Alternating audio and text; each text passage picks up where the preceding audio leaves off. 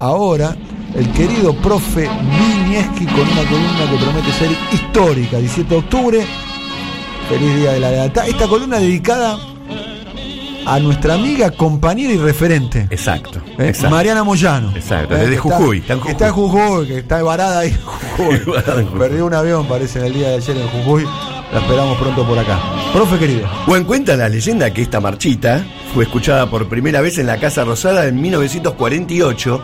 Esta grabación, la de Hugo del Carril, la famosa, la, la clásica, es recién en 1949. Es decir, que del 17 de octubre hasta esta grabación pasaron sus cuatro años, ¿no? Hablemos un poco de cómo comienza esta historia, porque lo del 17 de, de octubre, en cierta forma, es el fin de una historia. ¿No? Y es, por supuesto, el principio de otra.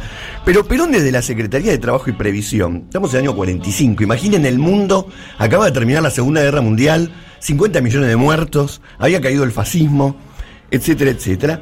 Y desde la Secretaría de Trabajo y Previsión, en la Argentina de los terratenientes, hizo el Estatuto del Peón que estableció un salario mínimo y procuró mejorar las condiciones de alimentación, vivienda y trabajo a los peones rurales que hasta ese momento prácticamente no se le daba bolilla, no eran un sector social que la política tomara en cuenta. El establecimiento del seguro social y la jubilación que benefició a dos millones de personas. Si ustedes leen la, la- La Nación, el diario La Nación de esa época, dice, ¿por qué le vamos a pagar un salario a gente que ya no trabaja? Con esta lógica, ¿no? Este, la creación de tribunales de trabajo, que después la Corte Suprema de Justicia de esa época consideró inconstitucionales. Que haya tribunales de trabajo eran para la Corte Suprema inconstitucionales. Fijación de mejoras salariales. El establecimiento del aguinaldo. Aguinaldo, un sueldo extra. Apenas que querían pagar un sueldo y acá estaban poniendo un sueldo extra. Y vacaciones pagas. Todo esto desde la Secretaría de Trabajo y Previsión. No era ni siquiera un ministerio. Por lo tanto, se hizo foco en Perón como una especie de tremendo peligro y la Cámara de Comercio, reuniendo a muchísimas entidades patronales, dijo y denunció taxativamente, Perón es un peligro para la estabilidad argentina porque entre otras cosas llenó de un espíritu reivindicativo, retengan esta palabra, ¿no? Algo malo era, llenó de un espíritu reivindicativo al trabajador que ahora se atreve a mirar a los ojos a su patrón. Se atreve a mirar a los ojos. Esto me emociona cuando lo cuento. Bueno, el diagnóstico estaba bien. El diálogo estaba perfecto, era verdad. Sí. Bueno, ¿esto de, en qué derivó? En una manifestación, esto es lo que hay que decir. Un mes antes del 17 de octubre, el antiperonismo se organizó y marchó primero. Los que primero marcharon fueron los antiperonistas. 19 de septiembre, la marcha por la Constitución y la libertad, que fue del Congreso a... ¿A dónde? A la corte. No, del Congreso a... A Recoleta. Se fueron del Congreso a Recoleta. A casa. Se Arrancaron para a su casa. Estaban ya de regreso. Movilizaron. Pero movilizaron muchísima gente. Y en ese momento lo que pedían era la consigna central. Había muchas consignas, pero la consigna central era todo el poder a la Corte Suprema. Que gobierne la Corte Suprema, que se vayan estos militares, que gobiernen la Corte Suprema. Y de hecho esto pegó muy fuerte en la, en la dupla que hacían Farrell y Perón. Y de hecho, lo que terminó pasando y lo que pedían aparte era la derogación de las leyes laborales. Los republicanos pedían la derogación de las leyes laborales porque acá está el nudo. Por eso le voy a poner un par de discursos de Perón que van a ver que apunta justamente a ese lugar. Y la marcha de esta, esta marcha lo que generó fue que el general Ávaros, Eduardo Ávaros, que era uno de los líderes del GO, hizo un levantamiento, una especie de golpe de Estado y exigió la renuncia de Perón y Perón tuvo que renunciar. Tuvo que renunciar, pero pasó algo inédito que no se va a volver a repetir nunca más en la historia. Y es, dijo, bueno, renuncio, pero antes les pido que me den la oportunidad de dar un discurso al pueblo por cadena nacional. Maravilloso. Error total. Un discurso de Perón por cadena nacional el 10 de octubre, siete minutos, es siete minutos, bueno, siete días antes del 17 de octubre, Perón hizo un discurso y acá vamos a poder escuchar algunas partes de ese discurso que no se vuelven a repetir nunca más porque la gente lo interrumpe, le grita cosas. Todavía no era Perón, el Perón que conocemos. Escuchemos esta primera parte del discurso. Sería largo enumerar las conquistas obtenidas en lo que se refiere especialmente al trabajo, a la organización del trabajo, a la organización del descanso, a la organización de las remuneraciones, como asimismo a todo lo que corresponde a la previsión social. Esta tarea realmente ciclópea para realizar en un año y medio se ha cumplido y se ha cumplido con este antecedente. Se lo ha obtenido con el beneplácito absoluto de la clase obrera, lo que representa un fenómeno difícil de igualar en la historia de las conquistas sociales. Estamos hablando de un tipo que está diciendo la clase obrera, está nombrando un actor social, un sujeto social que casi no era nombrado. Pero miren el contenido político, ideológico, que le da a ese mismo discurso la última chance. Lo que todo el mundo decía, ya Perón es un cadáver político. Escuchen. Democrática fijamos nuestra posición incorruptible e indomable frente a la oligarquía. Incorruptible e indomable frente a la oligarquía. Le está dando un tono, le está subiendo la vara muchísimo. Y miren cómo corona este discurso. En la Secretaría de Trabajo se está despidiendo. Ahora dice, voy a ser un ciudadano común. Pero le dejo este discursito. Por eso pensamos que los trabajadores solo deben confiar en sí mismos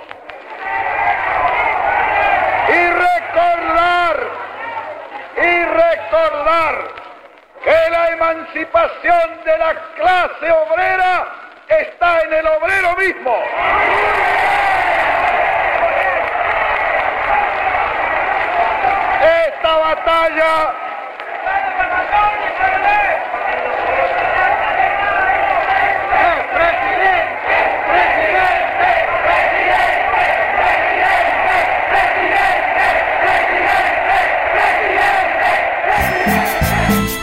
octubre le están Muy- gritando. 10 de octubre del año 45. 45. No lo sí se puede, esto. le decían. No, presidente. Ah, Presidente.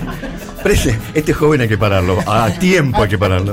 Este- Vos, vos tirá, vos tirá todos los caños que quieras. No, no, no te dejes apretar, Nico. No te dejes apretar. Vos seguís para adelante, tenés toda la banca del banco. Vos mirá el banco y yo te hago. Ese discurso les recomiendo que lo escuchen entero, mucho más largo. Es muy bueno, muy buena ya, serio te digo. ¿ah? Le agradezco porque realmente no, lo había escuchado yo mismo, nunca antes. Ahora, Perón le acaba de decir por cadena nacional a todos los trabajadores de la Argentina, no confíen en nadie, confíen en ustedes solos. Yo habló cons- de clase obrera y Claro, demás. clase obrera, yo me voy porque me acaban de echar, pero tenemos un enemigo que es la oligarquía y ustedes pueden llegar a salvar esto, muchachos. Se va. Después de eso, lo meten en cana, lo llevan a la isla Martín García. Aparece un personaje que había llegado en mayo a la Argentina, que era el embajador de Estados Unidos, Braden. Y Braden, entre otras cosas, era anti-igualitario. Él escribe, soy anti-igualitario. O sea, no lo esconde, no dice este, pobreza cero. Dice, yo soy anti-igualitario. Y recomienda, recomienda que metan preso a Perón, cosa que efectivamente hacen. Y Estados Unidos le escribe, esto está escrito, ¿eh? Estados Unidos le escribe a Inglaterra diciéndole que por un mes no le compre nada a la Argentina hasta que caiga el gobierno. Entonces. Bloqueo económico, ¿no? Bloqueo económico. Es lo que le están haciendo a Venezuela, lo que le, le hacen a Cuba. ¿no? Y, este, y esto, ustedes pónganse en el momento, porque esto es lo interesante de la historia, no leerla después. Pónganse en el momento. Ya estaba el partido, estaba el partido terminado. Este, Estados Unidos con- jugando con Inglaterra, un general como Ávalo con, la- con los fierros, diciendo, bueno, Perón en cana y Farrell encargándole a la Corte Suprema que forme un gabinete y van a gobernar. Este era el panorama. Y, Y- ahí, y- ahí, la CGT tiene una discusión terrible entre, entre ellos, porque dicen, ¿qué hacemos con Perón? Muchos no simpatizaban del todo con Perón y querían darle toda la conducción a Perón. Al mismo tiempo tenían que reconocer que habían conquistado un montón de cosas y que lo que se venía no era contra Perón, era contra ellos. Y por lo tanto deciden declarar un paro general de la CGT para el 18 y 19 de octubre. Y ocurre el 17 de octubre, ocurre el desborde. Yo les recuerdo que cuando hace Perón el discurso, lo hace a las once y media de la noche. ¿Cuántos discursos ustedes conocen once y media de la noche en Plaza de Mayo? Lo hacen después de un día entero de que estuvieron afluyendo trabajadores de todos lados. Y este es el tipo de acontecimiento que analizan algunos. Muy del sur, ¿no? Era muy del sur. ¿no? Muy del sur, de las empresas textiles Berizo, Ensenada, ¿no? Especialmente los frigoríficos. Sí, Avellaneda. ¿Sí? Este, pero- cruzaron el puente Pueredón, cruzaron el Riachuelo. ¿no? Sí, bueno, Scalabrini Ortiz también relata desde los textiles de Villa Crespo, o sea, lugares de la ciudad que también llegaban. La, no metáfora de Scalabrini Ortiz es el, El subsuelo de la patria el subsuelo de la, sublevada. de la patria sublevada. Exacto. ¿no? Esa es la, Sí. la- crónica que escribe, ¿no? Sí, que para mí el 2008 fue la terraza de la patria sublevado, pero esa es otra historia. Ahora, el tema es que cuando Perón decide dirigirse a esa multitud, y esto es clave, no le dice compatriotas, no le dice ciudadanos, no le dice vecinos. Escuchen lo que dice. A ver,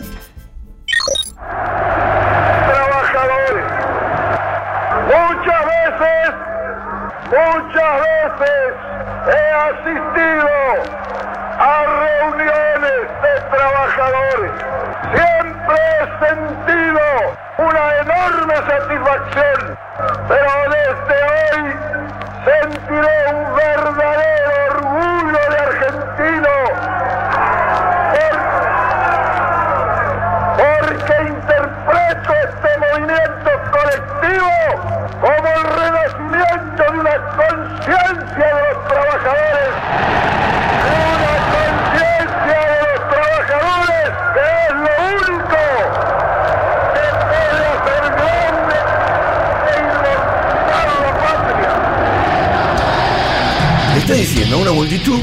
es una, lo está surgiendo una conciencia de trabajadores que es lo único que puede salvar a la patria.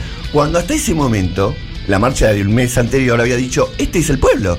Si este no es el pueblo, el pueblo dónde está. Eso era el pueblo. Y aparece este sector que se pasa a convertir en palabras de Perón en lo único que puede salvar a la patria, conciencia de trabajadores. Eso, ese acontecimiento, cuando uno dice el Día de la Lealtad, uno se podría preguntar, ¿lealtad a la persona de Perón? o lealtad a algo más que la persona de Perón, lealtad a esa conciencia que aparece en la historia argentina y lo que hay que decir es, eso generó algo que no terminó de estar en disputa nunca más. Nunca más dejó de estar en disputa la conciencia argentina cuál era el tipo y el modelo de Argentina que había que construir. Venimos hace 70 años, y el, el PRO se ha encargado de recordárnoslo en forma cotidiana, que hace 70 años surgió esto, que partió a la Argentina, y yo diría que la memoria, la lealtad y el tipo de Argentina que estamos construyendo está en disputa justamente por algo que surgió hace 74 años hoy, que es el discurso peronista, pero algo más que el discurso peronista, que es la conciencia de los trabajadores. profe, excelente columna, muy buena la versión esta. Esta es versión eh, tipo metálica, ¿no? Tenés otra versión, Fatigado se llama la banda. Cuidado de los trabajadores. A ver esta. Esta es la versión media bastiloca, ¿no? Medio, ¿no? Va con blister. Va a cumplir. No, con el bosco de media Daft Punk. Hay una de Bossa Nova, no sé si la tenés por ahí. ¿Qué otra más tenés por ahí? Hay una heavy metal. ¿Cuál es? La acabamos de pasar, eh, profe. El profe, ¿viste? A ver. ¿Esta la tenés esta, profe? Música ambiente. Os rapazes peronistas, todos unidos triunfaremos e como sempre daremos ¿Es el autor de esto? ¿Se puede saber? ¿Quién es Chico um Huarque? grito de Canta Chico no. No, no, Huarque no, creo. No creo que se anime a tanto. Es un invento, claramente. Es cordobés. Es cordobés. Una unidad básica de Córdoba, claro. ¿Cómo le va el peronismo en Córdoba en general en las elecciones? Eh, depende. ¿Cuál es tu peronista favorito? eh, sacando a Perón y Evita. Si tenés que hacer un ranking de En ese peronistas momento me favoritos. encantaba Mercante. Mercante era el candidato a suceder a Perón y muchas de las ideas que usó Perón las sacó de Mercante. Lo que pasa es que en un momento se puso celoso Perón. Claro, sí, sí. Me, Lo- lo- lo me parece que Perón no, no quería rivales. ¿Y esta? Los muchachos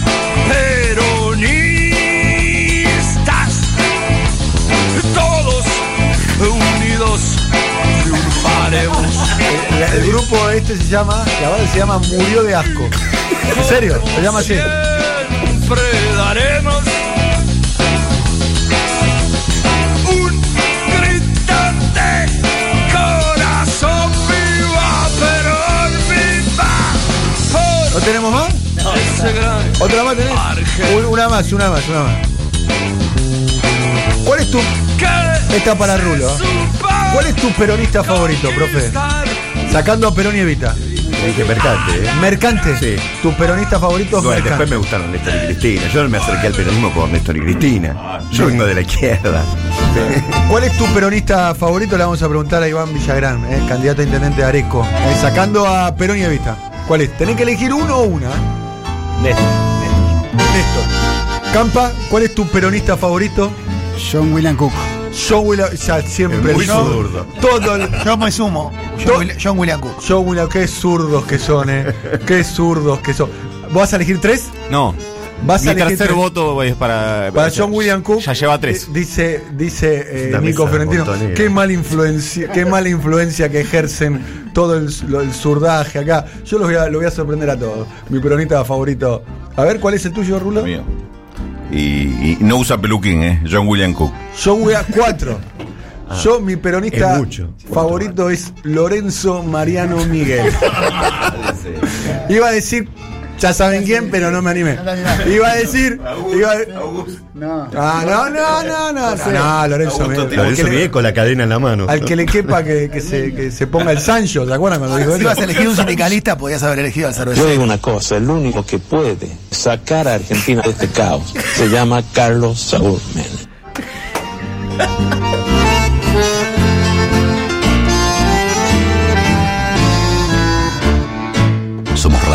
somos cítrica, somos aire, somos siempre soy.